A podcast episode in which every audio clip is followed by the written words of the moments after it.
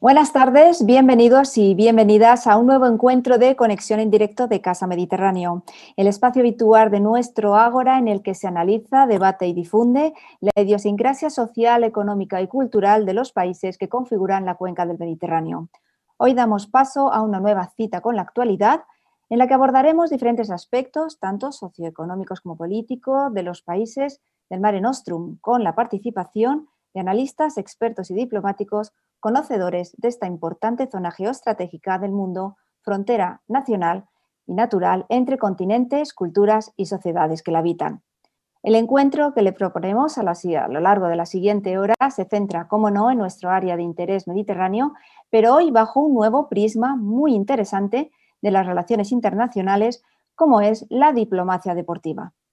Para ello, a lo largo de la siguiente hora contaremos con la participación de dos invitados excelentes que nos desvelarán las claves de esta modalidad diplomática en base a su amplia experiencia y trayectoria en el deporte de alta competición, así como en la diplomacia deportiva internacional. Tenemos con nosotros a Joaquín de Aristegui, director general de deportes en el Consejo Superior de Deportes. Bienvenido, buenas tardes, Joaquín de Aristegui. Un placer contar con su participación hoy aquí en Conexión en Directo. Buenas tardes, muchas gracias por invitarme. Y también contamos con la participación de Jennifer Pareja, exjugadora y campeona mundial de waterpolo en la actualidad, asesora de, presidencia del Consejo Superior de Deportes. Buenas tardes, Jennifer. Un placer tenerte hoy aquí con nosotros.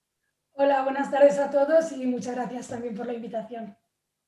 Les comento que Joaquín Daristegui es licenciado en Derecho por la Universidad Autónoma de Madrid Ingresó en la carrera diplomática en enero de 1992, quédese con la fecha, porque su primer destino fue en la Comisión de Servicio al Departamento de Protocolo del Comité Organizador de los Juegos Olímpicos de Barcelona, 1992. A continuación, fue destinado a las representaciones diplomáticas españolas en Rumanía, donde permaneció hasta 1994, cuando pasó a la mm, mm, representación diplomática española en los Países Bajos, en La Haya en concreto, donde fue consejero cultural hasta 1997, año en que es destinado a El Salvador, donde permanece hasta el 99, para posteriormente eh, incorporarse en la delegación diplomática de España en Tailandia, donde permaneció hasta el año 2001. Año en que fue nombrado subdirector general de Asia Continental dentro de la Dirección General Asia-Pacífico y en 2002 secretario general del Consejo España-Japón, así como del Foro España-China. En 2003, Joaquín Aristegui asume el cargo de consejero en la representación permanente de España ante la Organización de Naciones Unidas en Ginebra, Suiza, donde permanece hasta el año 2009 y en los dos últimos, de 2007 a 2009, fue embajador representante permanente adjunto de España ante la Oficina de las Naciones Unidas y los organismos internacionales con sede en Ginebra. A continuación, de 2009 a 2010, ocupó el cargo de subdirector general de Relaciones Económicas Internacionales con Países en Desarrollo en el Ministerio de Asuntos Exteriores y Cooperación y entre 2010 y 2013 fue embajador de España en Trinidad y Tobago, acreditado también en Barbados, Granada, Santa Lucía, Surinam, Guayana y San Vicente y las Granadinas, así como ante la Comunidad del Caribe CARICOM y la Organización de Estados del Caribe Oriental. Durante el primer semestre de 2014 regresa a nuestro país para desempeñar el cargo de director de proyectos en el extinto Alto Comisionado del Gobierno para la marca España y de ahí pasa de nuevo al continente asiático para asumir de agosto de 2014 a julio de 2018 el cargo de cónsul general de España en Pekín, la República Popular de China, y eh, en agosto de ese año, del 2018, el cargo de cónsul general de España en Lyon, en Francia donde permaneció hasta que fue nombrado director general de la Secretaría de Estado de la España Global en el Ministerio de Asuntos Exteriores, Unión Europea y Cooperación en noviembre de ese mismo año. En este cargo permanece hasta febrero de 2020 y desde junio de este año, 2020, es nombrado director general de deportes del Consejo Superior de Deportes. Por su parte, Jennifer Pareja, la conocerán ustedes porque es nuestra jugadora y exjugadora y campeona mundial de waterpolo eh, internacional absoluta entre el año 2001 y 2016 y capitana de la selección española de 2012 a 2016, tiempo en el cual el waterpolo femenino español consiguió los mayores éxitos de su historia. Debutó con la selección española femenina sub-20 de waterpolo en el año 2000 y dos años después fue medalla de bronce en el Campeonato Europeo Junior triunfo que repetiría el año siguiente. Ya en la categoría absoluta fue plata en el Campeonato Europeo de Málaga en 2008 y sus mayores éxitos llegarían en el año 2012, en los Juegos Olímpicos de Londres, donde con la selección española nacional consiguió la plata y un año después, en 2013, el oro en el Campeonato del Mundo. Sin duda, este fue un año redondo para Jennifer Pareja, pues fue elegida mejor jugadora del mundo por la Federación Internacional de Natación, así como mejor jugadora de Europa por la Liga Europea de Natación, proclamada también mejor jugadora del Mundial de Waterpolo femenino celebrado en Barcelona. Un año después, en 2014, repite el triunfo con el oro en el Campeonato de Europa y dos años después, en 2016, anuncia su retirada de la alta competición con un palmarés inigualable. En la actualidad es asesora ejecutiva de la presidencia del Consejo Superior de Deportes. Sin lugar a dudas, tenemos hoy con nosotros eh, dos estupendos y, fantásticos perfiles de la diplomacia y el deporte para eh, hablar precisamente de ello, de diplomacia y deporte lo siguiente, la siguiente hora. Y como no, sin lugar a dudas, eh, mm, podríamos empezar, si os parece, definiendo un poco lo que es la diplomacia deportiva, porque sin lugar a dudas, en la era actual del deporte y sus valores, centrados en el esfuerzo, la superación, el compañerismo, sobre todo desde que se iniciaron los modernos Juegos Olímpicos en el año 1896, han actuado como aval y en la imagen externa de un país en las citas internacionales que se han venido desarrollando durante este último siglo. Habida cuenta además eh, con la incorporación de los, eh, de los medios de comunicación de masas, la enorme repercusión mediática que ha tenido a nivel mundial estas citas y estos encuentros.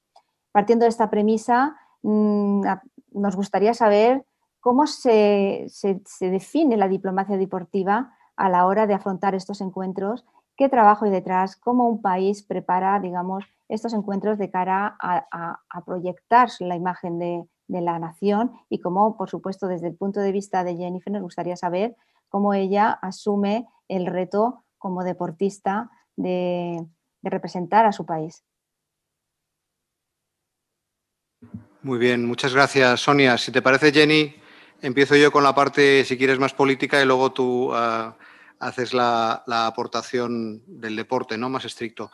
Bueno, diplomacia deportiva, ¿cómo lo, cómo lo enfocamos nosotros en este momento, en esta legislatura, desde este gobierno? La diplomacia deportiva, todo el mundo sabe eh, que es una, herramienta de poder blando, es una herramienta de, diplomacia pública de primer nivel. Em, lo que ocurre es que cuando uno además trabaja para la acción exterior de un país como España, que es una gran potencia también en lo deportivo, lo es en lo cultural, lo es en lo lingüístico, en lo artístico, pero también en lo, deportivo y es una potencia media en muchísimos otros ámbitos. Como digo, cuando además trabajas para la proyección exterior de España desde el punto de vista de, de ser uno de los países que está en la primerísima división internacional del deporte resulta doblemente importante y útil, ¿no? porque el potencial es enorme. Y nosotros ahora en el CSD, cuando hablamos de diplomacia deportiva, em, lo que queremos decir es que hay que dar un paso más. Em, consideramos que em, en la agenda internacional de España, desde el punto de vista público, tenemos que ser capaces de complementar la labor extraordinaria que hacen los deportistas y los clubes españoles, que la llevan haciendo muchísimos años y, Jenny es un ejemplo, tanto desde el punto de vista individual como desde el punto de vista de su pertenencia y dirección de un equipo como nuestra selección nacional o, el equipo de waterpolo en el que participaba. Pero como digo, tenemos que ser capaces desde lo público de complementar lo que hacen los deportistas muy bien como iconos de lo mejor de nuestro deporte a través de eh, el reflejo de las otras dimensiones internacionales del deporte español, del modelo de deporte español.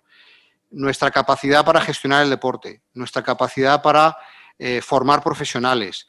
Eh, en materia de innovación, en materia de innovación industrial, en materia de innovación médica, en materia de innovación eh, arquitectónica, por ejemplo, en, relación con la gastronomía y los hábitos de alimentación saludables.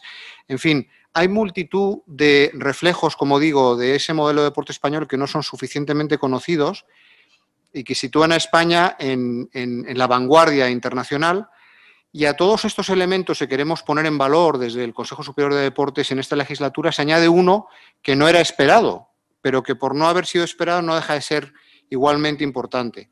Y ha sido la capacidad de nuestro país, de su sociedad, pero en particular de la comunidad deportiva, del ecosistema del deporte español de haberse repuesto a la pandemia en su peor versión, en su peor momento, y haber sido capaz de salir juntos, con dificultades, evidentemente teniendo que, improvisar, porque es una crisis inédita donde no había libro de instrucciones, pero hemos sido uno de los países que ha demostrado que juntos, compartiendo problemas y buscando soluciones compatibles para todos, se puede salir de la mano del deporte de una situación dramática como ha sido y sigue siendo la pandemia. Y eso también ha colocado a España no solamente en la primera línea, sino como auténtico mm, país de referencia, ¿no? en lo que nosotros ahora en el CSD llamamos deporte seguro. El nuevo concepto de deporte seguro, que en lo internacional quiere decir que cuando acabe la pandemia y estemos todos vacunados o inmunizados o esto ya no sea más que un terrible, dramático recuerdo, eh, pues hayamos aprendido la lección también en el mundo del deporte y podamos de esas lecciones del deporte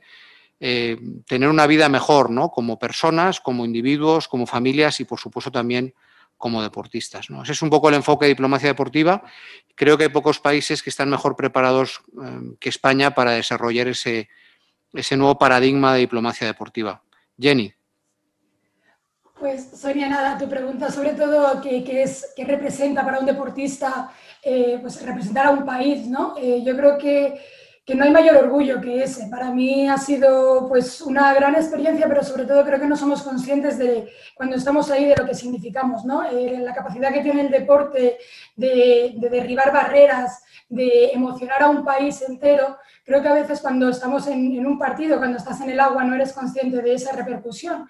Pero cuando lo ves con, pues con unos años de distancia ahora, aunque suene que parece que me he hecho mayor, eh, creo que valoras mucho más el haber estado ahí eh, para nosotras cada vez que escuchábamos el himno, no era solo el himno o estar ahí en representación de España, era mucho más, ¿no? Era conseguir eh, pues unir a un país, eh, estés donde estés, tener, tener a gente que te sigue y sobre todo pues tener la capacidad de emocionar, que creo que es, que es lo que tiene el deporte y lo que hace que tenga la capacidad de estar por encima de todas las barreras lingüísticas, culturales y de todos los, a todos los niveles y que como avalan muchísimas historias, eh, el, deporte tiene la capacidad de, cambiar el mundo y de cambiar la sociedad.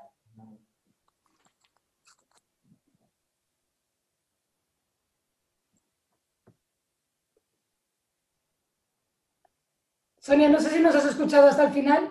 He tenido un problema con el sonido, sí, os escucho.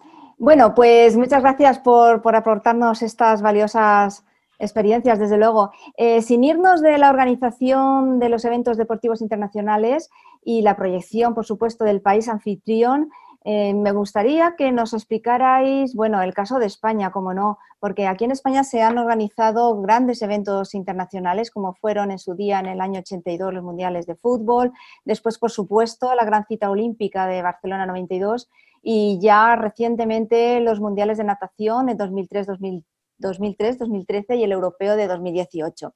En, este punto, ¿cómo se abordaron la organización de estos eventos y cómo, digamos, se trabajó la proyección de, nuestro país como país anfitrión? Una potencia mundial eh, de quizás eh, un nivel medio, pero que, que, desde luego que supone una gran plataforma de proyección a nivel geopolítico. Jenny, empiezas tú aquí ahora porque tú fuiste protagonista además de esos eventos. ¿eh? Sí, yo creo que sin lugar a dudas España es referente como país organizador de eventos deportivos. además de los que has mencionado, tenemos eh, muchísimos más eventos los últimos años que corroboran esa capacidad organizativa de España y que es referente eh, y ahora más en, la salida de esta pandemia, como comentaba el director, eh, seguimos siendo referentes en la gestión del deporte. Yo creo que hay que tenerlo en cuenta. En, en, relación a los Juegos Olímpicos que comentabas, yo creo que fue el gran cambio de España en el deporte. ¿no? supuso beneficios para Barcelona como ciudad y para España como país. Al final, Barcelona a corto plazo cambió las tasas de desempleo empleo con una diferencia del 86 al 92 de, un 18,4 a un 9,6 de desempleo. Eso tuvo que ver también en España eh, con, esos, con esos datos. A medio plazo, o en, mejor dicho, en el momento de desarrollo de los Juegos Olímpicos, hubo un boom económico a nivel de recepción de turismo, de deportistas, de todo lo que reactivó la, la economía de esos Juegos Olímpicos. Y a largo plazo, la organización de eventos deja también beneficios a la ciudad que lo organiza eh, a nivel de infraestructuras, a nivel de comunicación, a nivel también de poner durante unos días o durante un mes eh, en el centro, en el punto de mira mundial a, nuestra ciudad. ¿no? Yo creo que España eh, en esos Juegos Olímpicos dio un salto, eh, vamos, indiscutible a nivel deportivo, pero no solo a nivel deportivo, sino a nivel social. ¿no? se vio una España muy diferente o una España que no era conocida. ¿no? y así ha sido en todos los Juegos Olímpicos. Yo creo que los grandes eventos. Lo fue para China también en Pekín y ahí el director nos puede aportar muchísima más, más información, que conoce muchísimo mucho más el país. Pero yo creo que al final la organización de grandes eventos cambia y, proyecta una identidad de país a través de los deportistas y a través de la gestión esos días del evento. Y me parece que es, que es clave seguir potenciando y así lo estamos haciendo desde el, desde el CSD y lo vamos a seguir haciendo, seguir trabajando a nivel internacional para los beneficios que reporta a nivel nacional. Yo añadiría que mi experiencia, efectivamente, el primer tuve yo, la, yo tuve la fortuna de ser de la promoción del año 92 que pasó un mm. poco a la historia en, la escuela diplomática y en la carrera diplomática española como promoción olímpica, ¿no? Porque fuimos los que los que nos marchamos a Barcelona para descubrir aquella maravillosa ciudad y región y, y un evento de la importancia de los Juegos Olímpicos y específicamente esos Juegos Olímpicos, porque como señalaba, señalaba Jenny, yo creo que los que hemos seguido los Juegos Olímpicos o los grandes eventos internacionales, pues hemos sido capaces de ver las mejoras, innovaciones y, aspectos diferentes que cada país ha querido legítimamente incorporar para que sus juegos, su mundial fuera cada vez el mejor. Pero la realidad es que cuando uno analiza cómo se hacen los juegos hoy, y ya he estado en muchos, ¿no? Eh, yo he estado en unos y he visto los demás, ¿no? Pero, pero uno reconoce el legado de Barcelona todavía hoy, ¿no? Reconoce el legado de Barcelona en materia de innovación, eh, cómo, se hicieron cosas que hasta esos Juegos Olímpicos no se habían hecho nunca y que hoy son componentes, digamos, habituales, estándar de unos Juegos Olímpicos en, desde el punto de vista de la gestión. Hubo iniciativas absolutamente revolucionarias en materia de comunicación. Hoy en día todos somos, estamos familiarizados con Internet, con la, la dimensión digital, pero en esos Juegos Olímpicos España y, el Comité Organizador de los Juegos Olímpicos fue realmente pionero en esa parte de comunicación. Como digo, el, voluntariado, por ejemplo, es un, aspecto tan importante en todas las organizaciones internacionales, pero en particular en la deportiva tiene su origen en Barcelona. Entonces, yo creo que esa, herencia nos ha permitido eh, desarrollar un prestigio internacional que además se manifiesta en que mm, la mayoría de los organizadores quieren venir a España. Hoy, en pandemia, cuando estábamos reunidos, me acuerdo, en unas largas y complicadas tardes y mañanas de, fin de invierno, principios de primavera, Jenny, el resto del equipo del Consejo y yo, y decimos, ¿y cómo salimos de esta? Porque esa era la pregunta, ¿no? y, teníamos que elegir entre, entre em, pues, hacer como hicieron otros países, que es bajar la ventanilla, o decir, vamos a apoyarnos en esa experiencia organizativa, de gestión, de, organismos de, de eventos internacionales, de nuestros clubes, federaciones, deportistas y vamos a ser prudentes pero al mismo tiempo creativos. Y, salimos adelante y comprobamos, como digo, que han venido a España varios grandes premios de MotoGP no por casualidad. Han venido porque llevamos una tradición de, seguridad, de fiabilidad en el deporte del motor muy grande. Em, el primer gran evento de ciclismo de la agenda internacional de la Unión Ciclista Internacional fue en Burgos y no fue por casualidad. Tenemos un prestigio también organizar grandes rondas ciclistas. Eh, Fórmula 1 en, Barcelona. Por supuesto, la Liga de Fútbol Profesional y de Baloncesto. Lo que percibimos es que, aunque ahora es difícil hacer eventos internacionales, la gente mira a España y mira a España porque somos un país donde las cosas se hacen bien y donde además la gente disfruta viniendo a participar. Y ese es un elemento que incluso en pandemia en desescalada está presente. Eh, ya digo que la agenda en esta segunda oleada empieza a abrirse para eventos internacionales de primer nivel y España ya está recibiendo peticiones para auspiciar esos eventos de primer nivel en diferentes deportes, ¿no? Y, confiamos en que esto desemboque a medio plazo pues, en un nuevo gran evento, una nueva gran candidatura española para un evento global en nuestro país, porque ya es tiempo, ¿no? Ya, ya han pasado 10 años del, del, Mundial que ganamos, de, han pasado eh, muchísimos más del Mundial de España, como mencionaba Sara, y los Juegos Olímpicos pues también siguen presentes, pero están un poco en el pasado más remoto, ¿no? Y creemos que España le ha llegado el momento de, volver a estar muy presente en la agenda internacional. Tenemos la Eurocopa con una gran sede en Bilbao el verano que viene, pero tenemos que seguir trabajando para que ese, esa afinidad con España de los organizadores internacionales se concrete en la presencia de grandes competiciones en nuestro país. Hablando precisamente de grandes competiciones, bueno, los Juegos Olímpicos eh, se nos escaparon por muy poquito de Madrid, pero oye, estamos ahí, seguro que la próxima cita eh, contamos con, ello, segurísimo. Em, hablando de, la organización, mm, vamos, en cuanto a, hemos hablado y, habéis mencionado muchísimas actuaciones que ha tenido España, pero mm, sí que me gustaría aterrizar estas actuaciones del gobierno español, la diplomacia deportiva, en lo que es nuestra zona del Mediterráneo. Y en concreto, pues la gran cita más a nivel local que tenemos en nuestra región, como son los Juegos del Mediterráneo.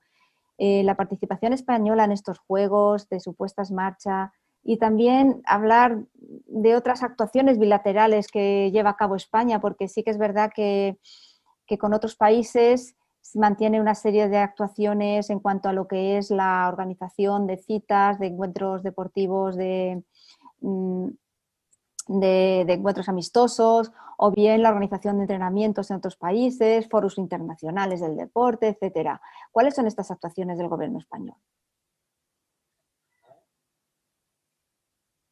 Pues eh, en, materia de Juegos del Mediterráneo, Sonia, eh, bueno, yo primero de todo decir que, no, que tuve la mala suerte de no poder disfrutar ningunos, porque cuando se incluyó el waterpolo femenino en los Juegos del Mediterráneo fue en Tarragona 2017 que luego pasó a ser el 2018, y yo ya estaba retirada, así que me quedo con ese gusanillo de no haber vivido este evento que me han dicho que es magnífico por otro lado.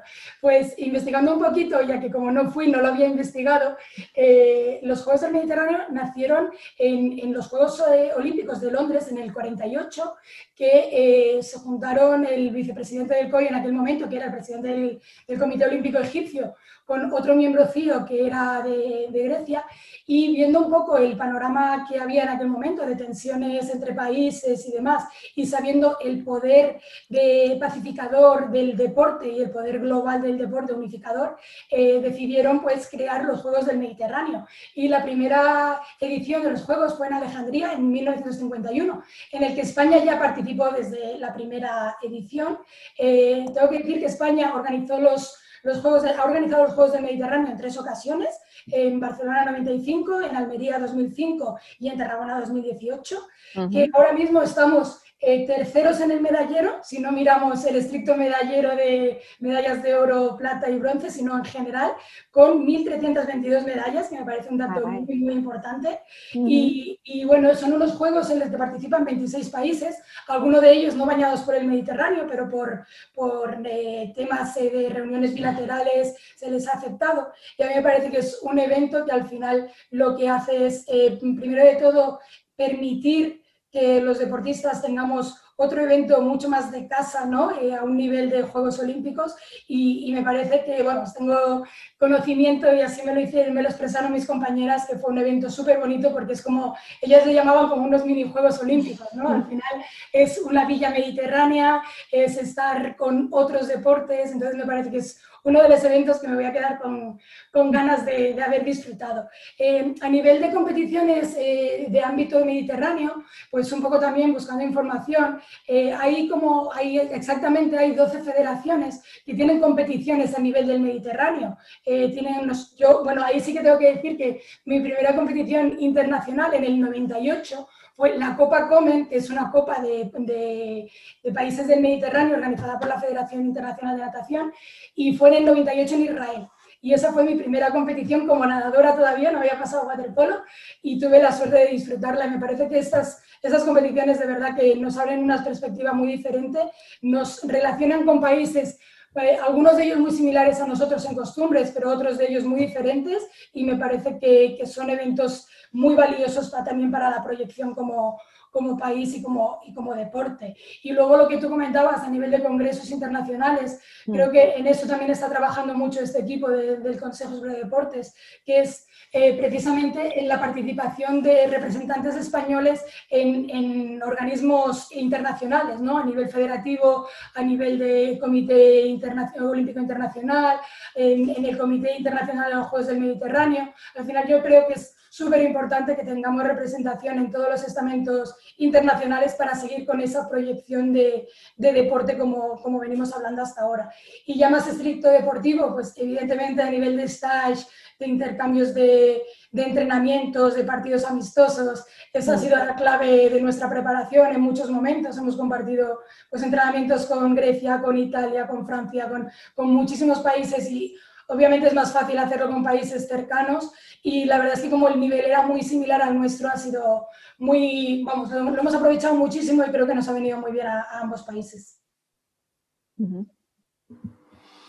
Gracias. Eh, eh, si pudiera añadir una cosa, Sonia, que perdona que te, he cambiado el nombre, disculpa antes. No, no em, pasa nada. Eh, desde el punto de vista político y diplomático, a nosotros nos parece que, que, y en eso estamos trabajando también con el Ministerio de Asuntos Exteriores, Unión Europea de Cooperación, tenemos un grupo mixto Em, que nos permite compartir proyectos y resolver problemas eh, mensualmente. ¿no? Y uno de los asuntos que nos parece más relevantes es que la cuenca del Mediterráneo, entendida en un sentido amplio, no solo la, cuenca geográfica, como decía Jenny, en sentido estricto, sino lo que vendría a ser pues, el Mediterráneo amplio, cultural, histórico, yo creo que es un, es un ámbito mm, cultural, demográfico, político muy particular, ¿no? en el que yo creo que el deporte pone de manifiesto de forma, si cabe, todavía más clara su valor como elemento de convergencia, como pasarela entre posiciones eventualmente enfrentadas. ¿no? Ha ocurrido en la historia y, ha ocurrido más recientemente a través del aprovechamiento de estos foros deportivos que ha descrito y resumido Jenny. ¿no? Mm. Pero es que también creemos que el, el Mediterráneo puede ser, desde el punto de vista de la diplomacia deportiva, una plataforma para hacer una cosa que es muy necesaria en la diplomacia del siglo XXI, que es atribuir al deporte el papel que merece en la agenda internacional. Eh, cuando uno habla de las relaciones internacionales, eh, le parece normal hablar de las dimensiones política, comercial, cultural, científica, de defensa o seguridad militar, geopolítica, pero muy poca gente todavía yo creo que tiene interiorizado en la comunidad diplomática internacional que el deporte es un elemento central, medular de las relaciones internacionales. Y en el Mediterráneo esto se ve de forma mucho más clara, porque nuestras poblaciones son poblaciones volcadas culturalmente hacia el exterior, a compartir experiencias, a, unirse en aspectos como el deporte. Entonces yo creo que la comunidad del Mediterráneo, a través de sus países, a través de, de sus deportistas, pero también de, estos, de estas competiciones de las que estamos hablando ahora, los Juegos del Mediterráneo, creo que son el gran elemento puede empujar a que en, la agenda más amplia internacional, multilateral y, regional, pues eh, el deporte tenga el peso que merece, ¿no? Y no sea un poco eh, el componente menor de las relaciones internacionales. Y España, en ese sentido, tiene la enorme ventaja que es un país ribereño del, del, sur del Mediterráneo, del norte del Mediterráneo, es europeo, es africano, es atlántico, es iberoamericano, y yo creo que esa, esa ese carácter poliédrico de España eh, y su peso específico en la Unión Europea y en Naciones Unidas, yo creo que le, otorga, además de su prestigio como potencia deportiva, eh, una capacidad de liderazgo en el Mediterráneo que, puede hacer que hagamos muchas cosas juntos los países mediterráneos, también conectado con esa voluntad de acercar civilizaciones, porque todo este ejercicio de, los Juegos del Mediterráneo y del acercamiento entre la ribera sur y norte en lo deportivo, pues está muy conectado también en buscar zonas de contacto y de entendimiento entre las grandes culturas diversas que hay en el Mediterráneo, ¿no? más allá del deporte, por supuesto. Efectivamente, nuestra zona es una zona rica en culturas, rica en, civilizaciones y desde luego que el deporte es un buen vehículo para, para, tender puentes entre ellos. En este aspecto, los próximos Juegos Olímpicos, bueno, los Juegos del Mediterráneo próximos se celebrarán en el año 2022, precisamente en Orán, muy cerca de aquí de Alicante. ¿Cómo se están abordando estos Juegos? ¿Cómo se está ya preparando la participación si el COVID lo permite? Bueno, pues básicamente eh, los Juegos del Mediterráneo se los otorgaron a Orán en el 2015 y desde aquel momento es verdad que que la ciudad eh, intentó empezar a cambiar todo el tema de instalaciones, eh, empezó a construir la, la Villa Mediterránea. Eh, en el tema de instalaciones, en el 2018 hicieron muchísimas remodelaciones en, instalaciones que ya tenían allí y, y, ahora estaban construyendo pues, lo que son los grandes estadios, ¿no? el estadio de atletismo, los pabellones, el complejo acuático, estaban en esa fase. Es verdad que la inestabilidad política, económica y social que está viviendo el país ha hecho que se interrumpieran bastante lo que son las, bueno, pues el desarrollo de las instalaciones, pero, pero bueno, al final es un país que, eh, que, entiende de deporte, pero entiende sobre todo de fútbol. Creo que esto le va a venir también muy bien. Eh, ayer fútbol lo viven con muchísima intensidad y les va a venir muy bien también para, para abrir a otros deportes, que creo que es importante. Y también, eh, pues bueno, una cultura algo diferente, ¿no?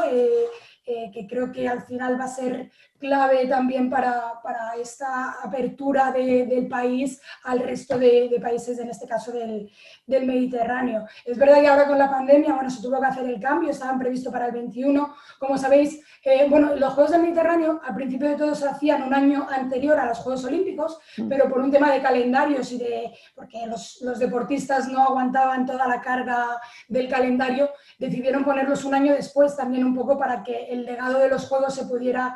Eh, unir con, el, con, los Juegos del Mediterráneo. Entonces, eh, como se, bueno, se, pospusieron por culpa del COVID los Juegos Olímpicos, también pasó así y también con, con aras de recuperar la periodicidad que tiene que ser después, que se perdió en Tarragona también por otros temas, que, que, tiene que ser el año después a los Juegos Olímpicos. Entonces, pues bueno, es verdad que esta situación que estamos viviendo eh, nos está superando un poco en, en muchos aspectos y estamos eh, pues con la incertidumbre que nos, que nos obliga a vivir, pero, pero bueno, Argelia, por lo que he leído, eh, las últimas declaraciones es que todo estaba en tiempo y que sigue en el camino adecuado. Perfecto. Sé añadir ahí algo.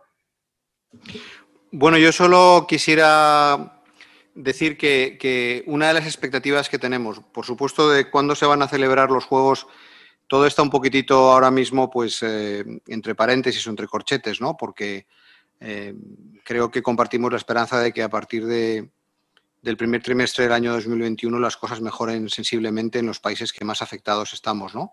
Y en el mundo en general. Pero, pero de todas maneras es pronto para saber qué va a pasar con la agenda internacional deportiva el año que viene.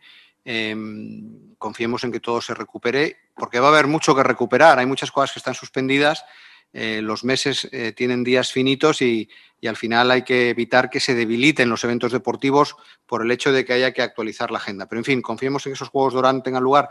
Y, como digo, lo único que quisiera yo añadir es un deseo, ¿no? Eh, una de las cosas en las que el Consejo Superior de Deportes, como reflejo de lo que quiere el Gobierno de España, es que el deporte también sea un vehículo preferencial para la inclusión. Y a mí me parece que en la cuenca del Mediterráneo, que hay muchos lugares comunes y mucho desconocimiento de las culturas que hay en, esta comunidad que compartimos eh, eh, mediterránea, yo creo que los Juegos de Orán pueden ser una muy buena oportunidad para que se refleje de una manera natural y de una manera razonable la importancia de la inclusión eh, en el deporte. España es un país, por ejemplo, y está Jenny delante para corroborarlo, cuyo principal éxito deportivo como país fue la explosión del, deporte femenino profesional a partir del año 2012, si no me equivoco, Jenny, ¿no? 2012. Sí, eh, eh, es un éxito sin precedentes desde todos los puntos de vista estadísticos, de éxitos absolutos, de deportes de participación. Y, yo creo que ese, ese, ejercicio en un país mediterráneo como España, que lleva aparejado el reconocimiento de la importancia de las mujeres en el deporte, de, de convertir el deporte femenino en un, también en un activo para la sociedad desde todos los puntos de vista, comercial, eh, turístico, pero también de ocio, ¿no? Porque el deporte femenino es un deporte de primerísimo nivel, pues quizás en los Juegos de Orán se debería reflejar, ¿no? Y que, y que la gente vea que, a pesar de la diferencia cultural, el peso de la deportista mujer, por ejemplo, eh, pues, pues eh, tiene que seguir creciendo y tiene que seguir reconociéndose en, en estas grandes citas internacionales, ¿no? Y España estará allí para, desde luego, si nos dejan, apoyarlo con ejemplos. Desde luego que la agenda va a ser bastante ajustada cuando levantemos este, este confinamiento y esta situación excepcional por parte de, bueno, a causa de la pandemia del COVID y, desde luego que la agenda va a tener que, ser bastante interesante también. Muchas cosas pendientes que tenemos en cuanto a lo que son las citas deportivas y bueno, poco a poco se van resolviendo y poco a poco se va viendo cómo se van organizando y reorganizando las agendas. Em, por otra parte, hemos hablado del deporte como estrategia diplomática, obviamente.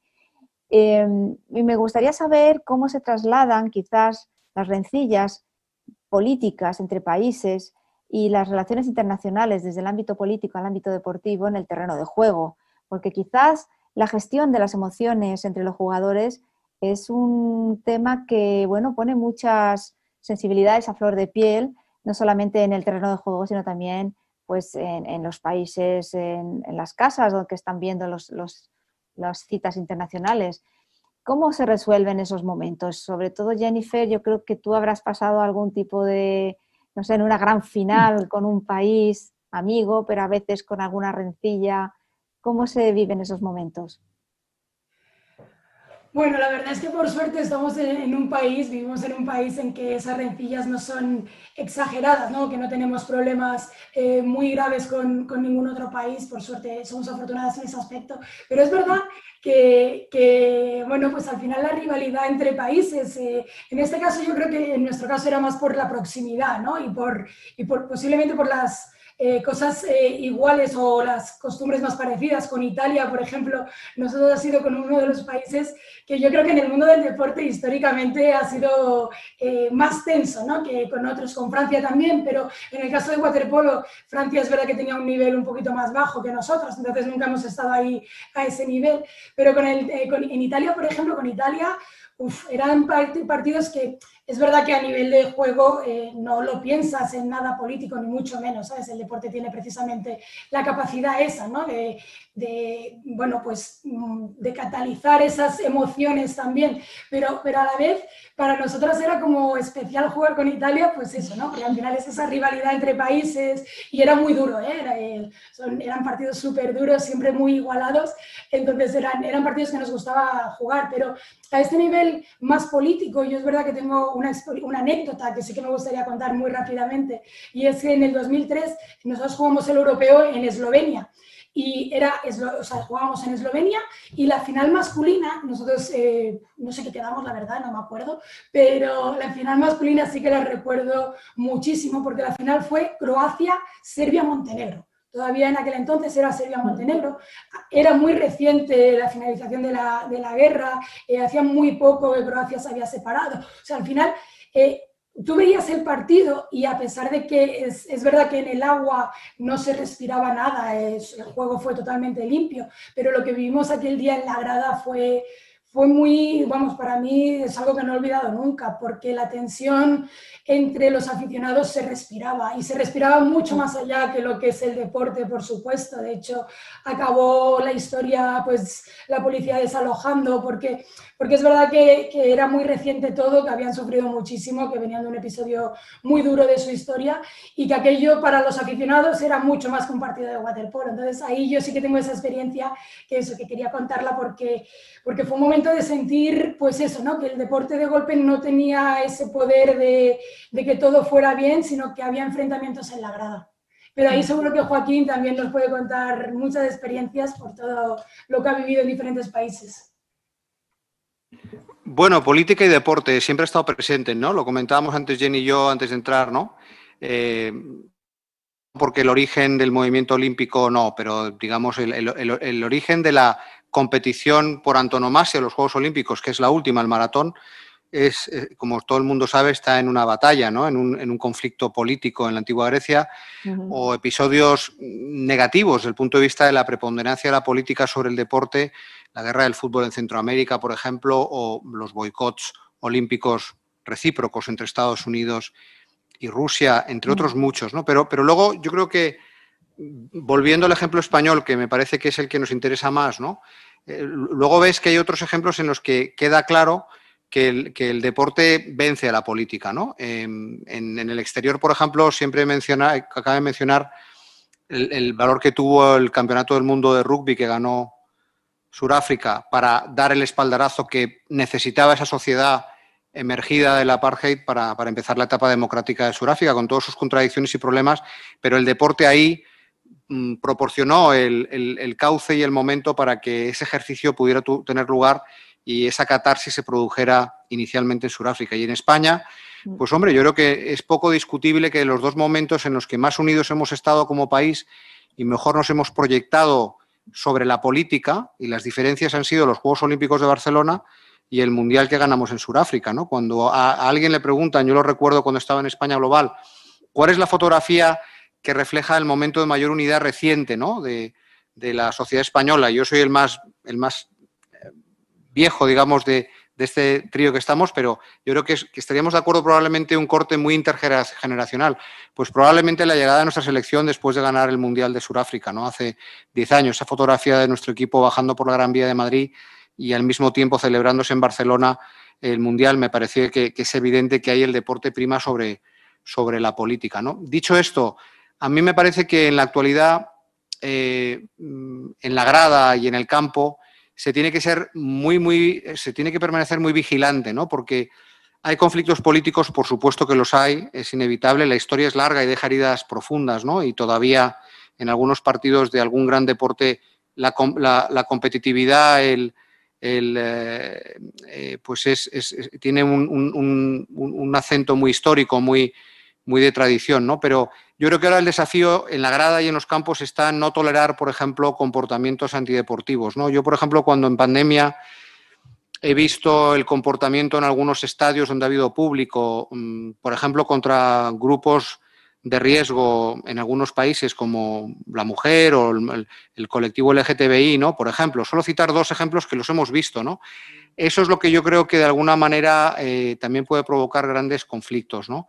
No es política, es, yo creo que es desarrollo social y educación. Y quizás el mm. deporte, el deporte ahora mismo en el siglo XXI lo que tiene que hacer énfasis es en propiciar mayor educación de los individuos y las sociedades, contribuir a reducir las pugnas políticas que puedan eh, subsistir, ¿no? Pero a mí me parece que, el gran desafío es, que el deporte, la grada, el campo, sea gente que transmita valores, entendimiento y, y, solidez moral, ¿no? Y esto no es que yo crea en la paz mundial, que también no tengo más remedio, soy diplomático, ¿no? Pero, pero sí, desde luego, que, que tenemos que cambiar un poco el registro, ¿no? Y que en el deporte, más que la política, a mí me parece que el deporte tiene que tener unos valores y unos parámetros muy definidos, uniformes, que de alguna forma condicionen y limiten la, posibilidad de la politización. ¿no? Y, quienes tienen que hacer ese esfuerzo son los aficionados, son los deportistas, son los gobiernos, son los equipos, sobre todo. ¿no?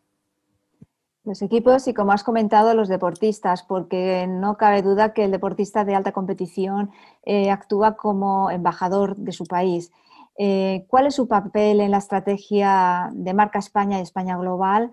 En dos proyectos donde Joaquín has estado muy involucrado, donde sigues involucrado. Quizás eh, sería interesante analizar el papel del deportista español como embajador del país y, por supuesto, Jennifer, tú como, como con tu experiencia cuando, cuando estuviste al frente de la selección española has vivido. tú si quieres. Sí. Bueno, no, yo creo que, como comentaba al inicio de todo, eh, creo que cuando estamos ahí a lo mejor no nos damos cuenta, pero al final los deportistas tienen la responsabilidad, eh, porque así es, eh, no hay más, de, de, ser ejemplares, ¿no? De ser ejemplares porque al final sabemos que, que, somos mucho más de que estar ahí y jugar un partido, lo que Nadal representa para este país, para poner un ejemplo, lo que Nadal representa para este país, me parece que es mucho más que el ganar un partido, ¿no? Al final, la identidad de nuestro país y la identidad de las personas que formamos de España también la reflejan ellos en sus partidos, en sus actuaciones, en sus actitudes eh, y sobre todo en, lo que reflejan ellos, ¿no? Al final es lo que, lo que somos y nos sentimos identificados pues, posiblemente por eso. Entonces, claro, cuando tú te sientes que puedes ser, no, no a ese nivel obviamente, pero sí una parte de esa eh, bueno, asumir una parte de esa responsabilidad, ¿no? De ejemplaridad, creo que está dentro de, nuestras responsabilidades como deportistas, porque, porque eso, ¿no? Porque tenemos a un país pendiente, a unos niños que quieren ser como tú, que a mí es el regalo, de los mayores regalos que me llevo de mi carrera deportiva, es que alguien te abrace y te diga que quiere ser como tú, pues, pues creo que ahí va lo que representa también, lo que representamos los deportistas para, para nuestro país, ¿no? Al final, los valores que representa el deporte son indiscutibles, pero las personas son las que demuestran el tener o no tener los valores. El deporte en sí no da unos valores, lo dan los deportistas y los demuestran y los transmiten los deportistas. Entonces creo que tenemos que ser conscientes de eso y por suerte en España tenemos muchísimos deportistas que nos representan muy bien a nivel internacional y que nos sentimos identificados con ellos. Y me parece que eso es, es una, bueno, pues un, premio de todos eh, que también, lo, bueno, pues desde todos los estamentos de los clubes, de las federaciones, del consejo, que lo ha ido trabajando desde hace muchos años. Mm. Coincido plenamente con Jenny. Una de las cosas que, yo he aprendido viniendo al Consejo Superior de Deportes es que es, eh, es, confirmar lo orgullosos que yo por lo menos me siento de nuestros deportistas, ¿no? de nuestros deportistas y del ecosistema de deporte español en general, sin que sea perfecto, tiene elementos evidentemente problemáticos y a corregir, y en eso está la Secretaría de Estado y este gobierno, ¿no? Pero en general yo creo que si ya nos sentíamos orgullosos de nuestros deportistas por lo que reflejaban, durante la pandemia y la desescalada, yo creo que han vuelto a dar muchos ejemplos, algunos muy conocidos, otros menos conocidos, otros más anónimos, del material del que están hechos. ¿no? Y, claro, eso se comprueba por lo que hacen ellos, lo ves en televisión o en redes sociales o porque los conoces, pero también por lo que no hacen otros. Y, es ha sido muy interesante ver los contrastes que ha habido entre nuestros deportistas en pandemia y lo que han hecho otros en otros países. ¿no? Y hay que acordarse que todos hemos sufrido en esta pandemia muchas consecuencias y las seguimos sufriendo, unos por supuesto mucho más que otros, pero el deporte español ha sufrido muchísimo. Hay que imaginarse el impacto económico que ha tenido la pandemia, está teniendo la pandemia sobre, sobre un, un paño como el del deporte que es extraordinariamente frágil, porque en el deporte y que me vuelva a corregir Jenny, no solo importa lo que haces en un momento puntual, es que el planteamiento es de inversión en entrenamiento y el efecto negativo de un parón en el entrenamiento de un deportista del nivel que sea es multiplicador en negativo respecto a lo que pueda pasar a lo mejor en cualquier otro oficio, ¿no? Donde a lo mejor puedes parar, sufres un daño, pero te puedes recuperar ajustándote. En el deporte eso es mucho más difícil, ¿no? Entonces, eh, como, te digo, yo, creo que, que, siempre ha sido fácil presumir de nuestros deportistas yo creo que nuestros deportistas fuera, como mencionaba algunos Jenny, ¿no? Pero también nuestro deporte paralímpico, una dimensión todavía muy desconocida. España es una gran potencia paralímpica, ¿no? Y, creo que eso es muy interesante y hay que reforzarlo. Y luego que, lo que hace gente como la que ha mencionado Jenny u otros muchos, no es solamente fruto de una situación extraordinaria por unos, unas aptitudes, una preparación excepcional, que también, ¿no? O sea, un Rafael Nadal, un, Fernando Alonso, Pau Gasol, una generación como la del fútbol español de los últimos 10-15 años, em, Teresa Perales, por ejemplo, o, eh, Carolina Marín, Lidia Valentín, Mireia Belmonte, en fin, la lista es infinita. Toda esa gente tiene unos valores personales extraordinarios que los han desarrollado, pero también se apoyan en, una, en un sustrato invisible para algunos, que es la estructura del deporte español. Y ahí no hay, no hay casualidades, hay una inversión en la que hay que agradecer a los padres, a las familias, a los profesores, a los gobiernos. Y, creo que eso explica por qué al final un país como España puede presumir fuera de sus deportistas. Eh, hablaba Jenny antes de su partido contra Italia. Yo soy mucho mayor que vosotros y, yo he vivido esa época en la que de vez en cuando ganábamos algo y el resto del tiempo estábamos lamentando que perdíamos. Esa es la verdad. Yo todavía tengo 54 años y claro, mis hijos, que tienen veintipico o, casi veinte, mis tres hijos, para ellos es extraño que España no gane. Y yo les contaba, es, que es verdad, es extraño, o sea, es extraño. Ahora, por ejemplo, cuando hemos estado en pandemia, Televisión Española ha tenido la grandísima idea de recordarnos la cantidad de éxitos, incluidos, por ejemplo, los partidos de waterpolo en los que estaba Jenny para ser subcampeona olímpica, campeona del mundo, campeona de Europa, y todavía te emocionas. Y mis hijos cuando lo veían, algunos desde confinamiento se quedaban atónitos, ¿no? Entonces, claro, hay que verlo en perspectiva, pero a mí me parece que, eso es algo que ha formado parte de una estructura, como digo, mm, familiar, personal, familiar, vecinal, comunal, con sus defectos, pero que España yo creo que ha sido un, ejemplo de un gran éxito, ¿no? Y entonces se ve, se ve en el extranjero que un país mediano de tamaño como España, con una población comparativamente pequeña, mm. es la primera potencia del mundo. Si tomas como referencia el ratio inversión-resultado, somos, por lo que se invierte en deporte, que es muy poco y muy, mucho menos de lo que se debiera, somos el país que más éxitos tiene del mundo, somos la primera potencia mundial en deportes de equipo, somos el país que tiene al club que más deportistas ha llevado a los Juegos Olímpicos del mundo y en la historia, no voy a decir cuál es, pero en fin, se va a enfadar conmigo Jenny, me parece. ¿eh? somos el país que tiene más participación en más disciplinas olímpicas de Europa, en fin, y somos un país relativamente pequeño. ¿Cómo lo hemos conseguido? Yo creo que a través de grandes iconos sí, pero de un sustrato humano que hay que cuidar, hay que preservar, sobre todo después de la pandemia que está muy tocado. Y yo pido a todo el mundo que lo entienda, que, con estos ejemplos termino, ¿no? que cuando yo vi las imágenes de, de Marcel Granollers entrenándose con una raqueta contra el muro de la iglesia de su pueblo, estamos hablando, ahora no es un top 10, pero que ha sido campeón de la Copa Davis, ha sido top 10 antes, top 20, y, o, a una nadadora de triatlón, creo que era Jenny, ¿no? que, se entrenaba en una piscina de plástico atándose los tobillos a la esquina de, la piscina. O sea, e, eso hace falta ser un país muy serio y tener unos deportistas muy potentes humanamente para, para hacerlo y seguir cosechando éxitos con eso, claro. Desde luego que el compromiso de nuestros deportistas está, desde luego, que a prueba de, bombas, vamos. Y de hecho, los resultados que, tenemos están ahí. Em, me gustaría que me comentara, Jennifer, eh, ya sin irnos de, lo que estamos hablando acerca del deporte de élite a nivel personal de los deportistas, de su enorme papel como embajadores de, los países, de nuestro país, eh, ¿qué pasa después? Porque conocemos al deportista en esa faceta pública en, cuanto a las, a las, competiciones internacionales o bilaterales, como hemos hablado antes, de los partidos y conocemos esa faceta pública del deportista. Pero cuando el deportista decide poner fin a su carrera y se aparta de este mundo tan mediático, sobre todo en la época, en la era actual, con las nuevas tecnologías eh, sumadas a, las, a, los medios de comunicación eh, tradicionales, ¿qué ocurre con el día después? ¿Cómo se integra este deportista de élite que tanto ha aportado al país y tanto ha hecho por, por, el deporte de su país eh, y tras la competición, cómo se integra en el mundo laboral y cómo es ese día después. Pues bueno, Sonia, la verdad es que me gustaría que fuera de otra manera, pero para mí fue un momento muy duro, muy duro porque, como tú dices, salimos de una burbuja, salimos de toda la parte mediática y eso de golpe eh, se acaba. En mi caso también fue un poco diferente porque yo no, no puse fin, como si dijéramos, eh, en el momento que yo había creído, yo había organizado todo para un momento y resulta que ese momento, pues bueno, llega mucho antes, la burbuja explota y, es uno de los, vamos, sin duda, eh, el episodio más duro de la carrera de un deportista. Eso no tengo ninguna duda.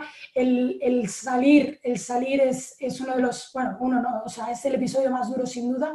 Entonces, pues bueno, yo creo que ¿Cómo se integra? Pues eh, con muchísima humildad y sobre todo recordando todo lo que te ha enseñado el deporte, ¿no? Al final, si algo de lo que estamos hablando, que es todos los valores que representa el deporte eh, como país, como deportistas, pues bueno, esos valores los hemos aprendido, ¿no? Y cuando sales, te tienes que coger a eso, a las veces que te has caído y las veces que te has levantado, porque como decía Joaquín, en mi carrera deportiva yo también he perdido muchas más veces de las que he ganado, entonces te acuerdas de todas esas esos momentos y, una vez más te tienes que levantar, ¿no? Y lo que sí que te das cuenta es que en cualquier ámbito de, la vida luego, de la vida real que yo le dije, yo, yo le dije que empezaba a vivir después de ese momento, ¿no? Eh, pues en esa vida real te das cuenta de que todo lo que te ha enseñado el deporte tiene cabida y que tienes las herramientas para ejecutar cualquier cosa que te propongas. Simplemente hay que saber usar las herramientas en el momento oportuno y las que se consideran eh, necesarias en ese momento. Entonces, yo creo que tenemos que trabajar, y en eso estamos también, en trabajar en esa salida, en ese día después del deportista, eh, que cada vez, es verdad, y eso hay que ponerlo en valor, cada vez el deportista prepara más esa salida, el deportista, o sea, los niveles de estudio, los niveles de preparación es mucho mayor que hace años, pero aún así eh, creo que personas que han dado tanto por, por nuestro país bueno, pues tienen que encontrar una salida e intentar que ese momento, que va a ser duro porque lo va a ser, eh, porque es como si a ti te dicen que a partir de mañana no puedes hacer nunca más tu trabajo, eh, no, pero lo hago en otro sitio, no, no, es la última vez, ya nunca más te vas a tirar al agua y ya nunca más vas a hacer esto, pues entonces, bueno, yo creo que en eso estamos también, en trabajar en esa salida y, en hacer más fácil que, sean ejemplares también, no solo cuando estamos, yo creo que hay que potenciar la imagen del deportista no solo cuando están activos, sino los valores que tiene después y en eso también podemos ser ejemplares, estoy segurísima a nivel internacional. ¿Querías añadir algo, Joaquín, eh, desde el punto de vista institucional? ¿Se prepara esa salida de nuestros deportistas? Bueno, es, una prioridad de la Secretaría de Estado y, Jenny, de hecho, es uno de los aspectos de los que se ocupa en su trabajo de directiva del Consejo Superior de Deportes. Eh, hay mucho que hacer. Yo creo que, eh, también durante la pandemia, insisto mucho en esto porque ha sido un periodo muy intenso de reflexión y de actividad. ¿no? Eh, pues hemos tenido ocasión de hablar de este tema, cómo reforzarlo, cómo impulsarlo más en el futuro desde el CSD. Un aspecto que no está directamente relacionado con digamos, con la vida posterior a, la etapa activa de los deportistas, pero que tiene que ver, y Jenny quizás ahí puede comentarlo, ¿no? Es la dimensión psicológica de los deportistas de alto mm, nivel, ¿no? Es, es un aspecto que en general en la pandemia estuvimos, la secretaria de Estado y yo, el día 2 pasado en Ginebra hablando con el director general de la OMS, con el doctor Tedros, porque queremos organizar con la OMS y algunos otros países una alianza internacional para la promoción internacional del deporte seguro. Y él mismo nos confirmaba, como pensábamos nosotros, que la dimensión psicológica va a ser uno de los asuntos a tratar en la pospandemia y la desescalada, específicamente en el mundo del deporte. Ya lo era eh, antes de la pandemia con los deportistas cuando pasan de la etapa activa a una etapa incierta, que es la, etapa de inactividad. Y tenemos que trabajar para que tengan oportunidades, para que multitud de ideas en las que, Jenny, a lo mejor tú puedes contar algo más, ¿no? Pero se está trabajando ya de cómo integramos a nuestros deportistas de alto nivel en empresas, por ejemplo, para que las cosas que han aprendido ellos, Jenny, por ejemplo, ha sido, además de campeonísima, ha sido capitana, ¿no? De, entonces, cómo gestionas un equipo en condiciones de extrema dificultad, eh, a lo mejor qué pueden aportar los deportistas desde el punto de vista de la preparación de equipos en empresas, ¿no? Más o menos relacionadas con el deporte, ¿no? Más o menos, a lo mejor menos, porque es una cuestión que, a lo mejor no está explorada, ¿no? El valor profesional de los deportistas, eh, por así decirlo, ya retirados para para aportar elementos de refuerzo moral y de, de equipo en las organizaciones. ¿no? Es un ejemplo, ¿no? Mm, o, que evidentemente se integren en estrategias de promoción reputacional del país, eh, más allá de la dimensión comercial, que es obvia. Eh, está muy bien ¿no? que, un deportista sea marca, sea imagen de marca de una gran multinacional, pero nosotros lo que queremos es que sea imagen de marca de país. Y lo es por sus resultados, pero a lo mejor también tenemos que tener embajadores deportivos nuestros grandes deportistas retirados que sean también embajadores para explicar lo que algunos que no somos profesionales del gremio intentamos hacer desde el punto de vista político. ¿no? Y, ese ejercicio todavía no lo hemos completado en España. ¿no? Y, por eso pues, yo creo que es fundamental que en instituciones como el CSD haya deportistas de prestigio retirados. Eh, en, otros ministerios también pueda haber, pueda haber una conexión. Cabe establecer una conexión, por ejemplo, entre determinados tipos de deportistas y las fuerzas de seguridad del Estado. ¿Por qué no? no? ¿Por qué no puede haber deportistas que formen especialmente a nuestras fuerzas de seguridad y fuerzas armadas? Porque en su disciplina deportiva ellos han sido así, ¿no? Han sido los que son los que mejor conocen esa exigencia física, ¿no? De nuestras fuerzas de seguridad y, militares. Bueno, pues son muchas ideas que tenemos que trabajar porque yo creo que los deportistas retirados son un activo desaprovechado, claramente, ¿no? No en el caso de Jenny, ¿eh? Pero en otros muchos sí.